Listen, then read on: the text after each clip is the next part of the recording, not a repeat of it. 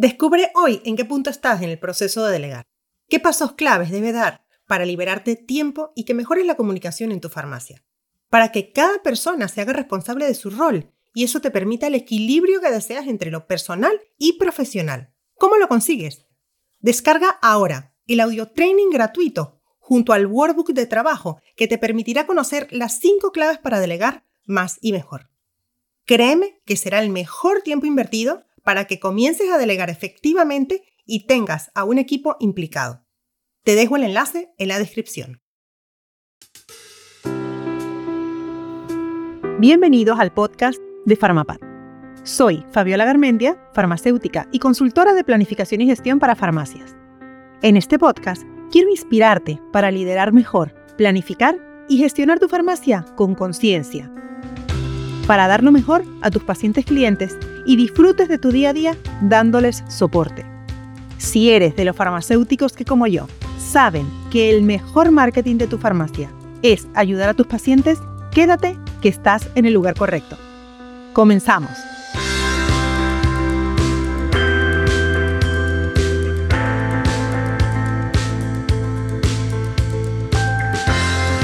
No me siento la líder de mi farmacia.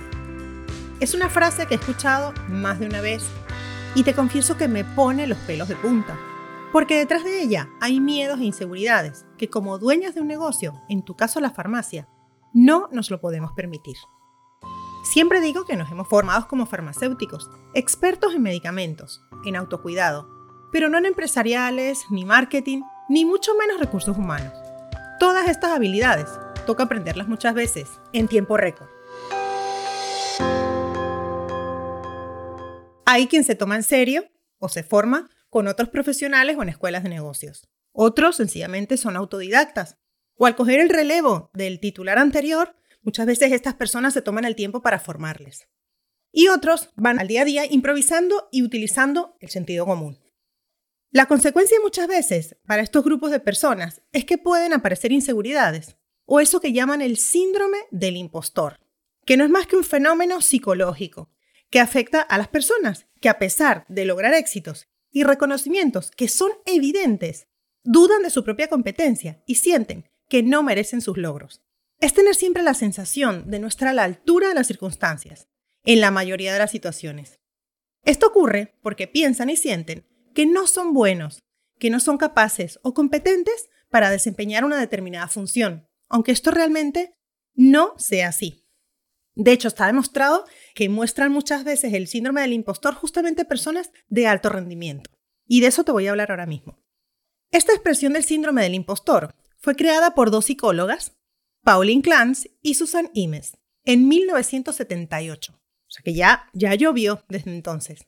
Las dos autoras investigaron más sobre este síndrome de la impostora, es decir, cómo afectaba este síndrome especialmente a las mujeres.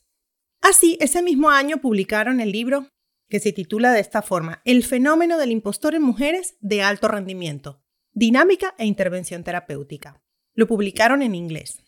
En el libro, publicado en este año, en el año 78, se entrevistó a 150 mujeres de alto rendimiento, que habían sido reconocidas formalmente por ser excelentes profesionales. Sin embargo, muchas de estas mujeres creían que su éxito se debía a la suerte, o que sus logros realmente eran exagerados.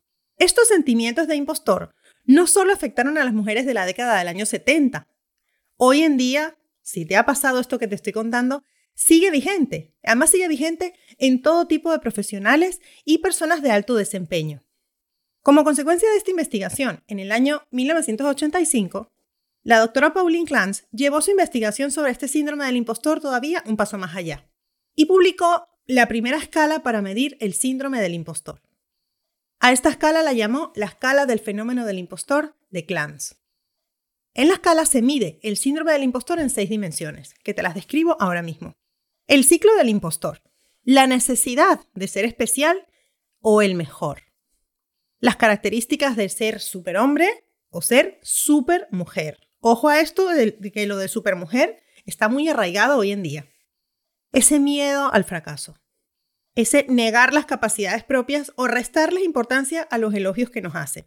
Sentir miedo y culpa por el éxito. Poco se habla, como dicen por ahí esta frase, que tenemos muchas veces miedo al éxito y por eso posponemos muchas veces hacer determinadas cosas porque tenemos miedo a mostrarnos, tenemos miedo a tener éxito si nos mostramos mucho. Por ejemplo, en el ciclo del impostor, te voy a describir solo uno porque si no eso se largaría demasiado. El ciclo del impostor describe la forma en cómo se originan los sentimientos del impostor. Este ciclo comienza cuando se le asignan o se le da una tarea a la persona. En este punto, el individuo o la persona con síndrome del impostor lo que va a experimentar es ansiedad, en el peor de los casos, o sencillamente va a dudar de sí mismo, en si es capaz de llevarla a cabo o no. Y esto, según el ciclo, lo que le lleva es a la procrastinación o al perfeccionismo, al hacerlo de manera perfecta, lo cual le genera un agotamiento y un cansancio, o a la procrastinación, que simplemente es posponer la tarea, ir posponiéndola, ir posponiendo, mañana lo hago, mañana lo hago, y muchas veces, ¿por qué procrastinamos? Porque no tenemos ni idea de cómo hacerlo, pero para eso hay que pedir ayuda. Entonces, a mí me lleva a confirmar que de ahí viene la procrastinación en general. Pero creo que esto se da, esto, este tema de la procrastinación da para otro episodio, del que ya, si te soy sincera, ya estoy pensando el título. ¿Por qué posponemos o por qué procrastinamos en la farmacia? ¿Qué te parece? De momento volvamos a lo que vinimos, al por qué muchas veces no me siento la líder de mi farmacia. Hace unas semanas grabé un capítulo con Ángeles Miquel, titular de la farmacia del Pati en Vals, en Tarragona.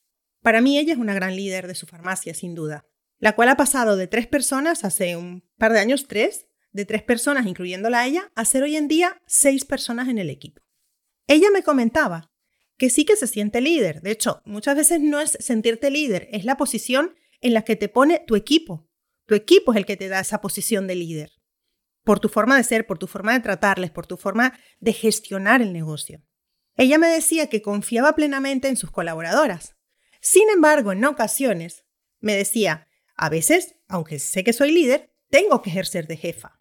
Y está bien, y yo la entiendo, porque muchas veces te tienes que poner un poco, entre comillas, más seria, por decirlo de alguna forma. Espero que me entiendas lo que estoy diciendo. En el día a día de la farmacia, tomar decisiones desde la objetividad y neutralidad para poder llegar a acuerdos y negociaciones con cada persona del equipo y proveedores puede ser un gran reto y un gran desafío. Vamos a poner un ejemplo. Imagínate programar las vacaciones del verano.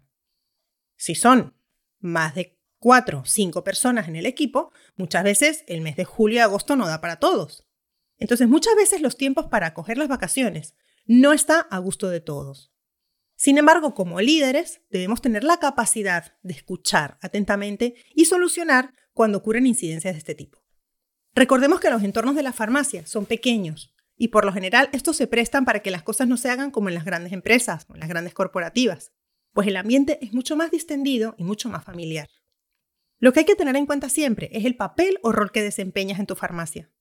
Tú no eres amiga de tus colaboradores. Puedes tener una relación fantástica con ellos ir y tomarte un café o irte y, salir un viernes de fiesta. Eso puede pasar, pero en la farmacia eres su líder, no eres su amiga. Esto no quiere decir que debas tener una actitud de superioridad. Por Dios, nada más lejos de la realidad. De hecho, esto nadie nos lo dice cuando nos ponemos al frente de un negocio. La responsabilidad del liderazgo que asumes se extiende a tus colaboradores, a tus proveedores e incluso a sus familias. Piensa que cada decisión que tomas Vamos a poner un ejemplo con respecto al horario. Ese horario va a afectar no solo al colaborador, sino también a su familia, porque la logística familiar siempre se ve afectada. Entonces, una de nuestras responsabilidades es entender que no solamente las decisiones que tomo impactan de puertas para adentro, también impactan de puertas para afuera. En mi caso, mi sueño es que cada farmacéutico que asuma el rol de líder con personas a cargo, sea de una persona o de 20, entienda que hace un acuerdo con la empatía, y un compromiso con cada una de las personas, para hacer su apoyo, para acompañarlas y para guiarlas, para dejarlas aprender e incluso dejarlas que se equivoquen, porque piensa que si no se equivocan muchas veces no aprendemos y debemos también mostrarle cuánto son capaces, debemos también ser capaces de empoderar a estas personas. Entonces, con este episodio lo que quiero que entiendas es que lo estás haciendo bien, que a ser líder se aprende, hay literatura, hay podcasts, hay formaciones y más para aprender a hacerlo. De momento, no te sobreexijas. Por lo general, somos unas jefas súper tiranas con nosotras mismas. Y eso sí que no nos viene bien, porque todo lo que hacemos se transmite. Empieza a liderarte a ti misma o a ti mismo y verás cómo se reflejan tus acciones. Cuida tus palabras y tus pensamientos. Recuerda que lo que piensas es lo que sale de tu boca y se muestra en tus acciones. Piensa en todo lo que has logrado desde que compraste la farmacia o desde que tienes la farmacia. Celébralo y celébrate. Seguramente aún no tienes la farmacia que quieres, pero no me cabe duda de que si estás escuchando este podcast es porque quieres mejorar. Para cerrar, quiero hacerlo con una confesión. A mí también me ha pasado factura el síndrome de la impostora. Sin embargo, tengo la suerte de estar rodeada de personas que son mi cable a tierra y que me recuerdan quién soy, cómo he evolucionado, en qué me estoy convirtiendo. Y así vuelve la confianza en mí como por arte de magia. Gracias por acompañarme un día más en el podcast de Farmapad. Si tienes dudas o quieres comentarme algo sobre este tema u otro relacionado con la gestión de tu farmacia, ya sabes dónde encontrarme. Te lo dejo en la descripción de este episodio. Que tengas un fabuloso día.